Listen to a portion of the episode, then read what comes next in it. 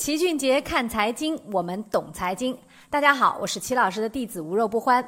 上回我们用对冲基金的原理给大家解释了，如果女朋友要来家里吃饭，到底是买老妈喜欢吃的菜呢，还是买女朋友喜欢吃的菜？今天啊，我们再用二师兄的例子来给大家说说，到底什么是期货？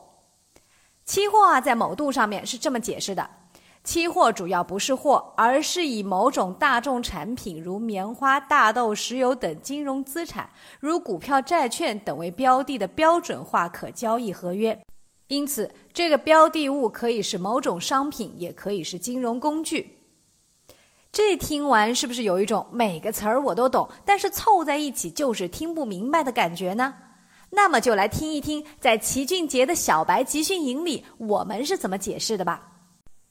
期货啊，就是定一个价格和期限交易未来的东西。举个例子吧，两年前的猪肉啊，十块钱一斤，我给了猪肉店的老张一百块钱，我们约好两年之后我可以去拿十斤猪肉。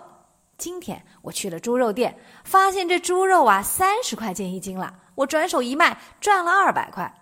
这里的两年说的就是期货的期，而这里的猪肉就是期货的货。为了怕老张两年后不认账，我还得跟他签订一个合同，这个就叫做期货合约。注意了，期货赚的钱啊，就是跟你签合约的人的钱。如果你赚钱了，那对方一定赔钱了。比如我这个例子当中，老张今天的十斤猪肉是可以卖三百块的，无奈啊，他跟我签了合同，十块钱一斤卖给我，所以啊，他少赚了二百。生活当中啊，最常见的期货就是你买了还没有盖好的房子，这个也叫做期房。期货的货呢，可以是实物，比如棉花、大豆、石油等等，也可以是金融资产，比如股票、债券等。对了，期货啊，你可以买涨，也可以买跌，只要对方能够同意在一段时间之后以某一个价格跟你交易就可以了。比如，你可以约定现在十块钱的猪肉，两年之后两块钱买回来。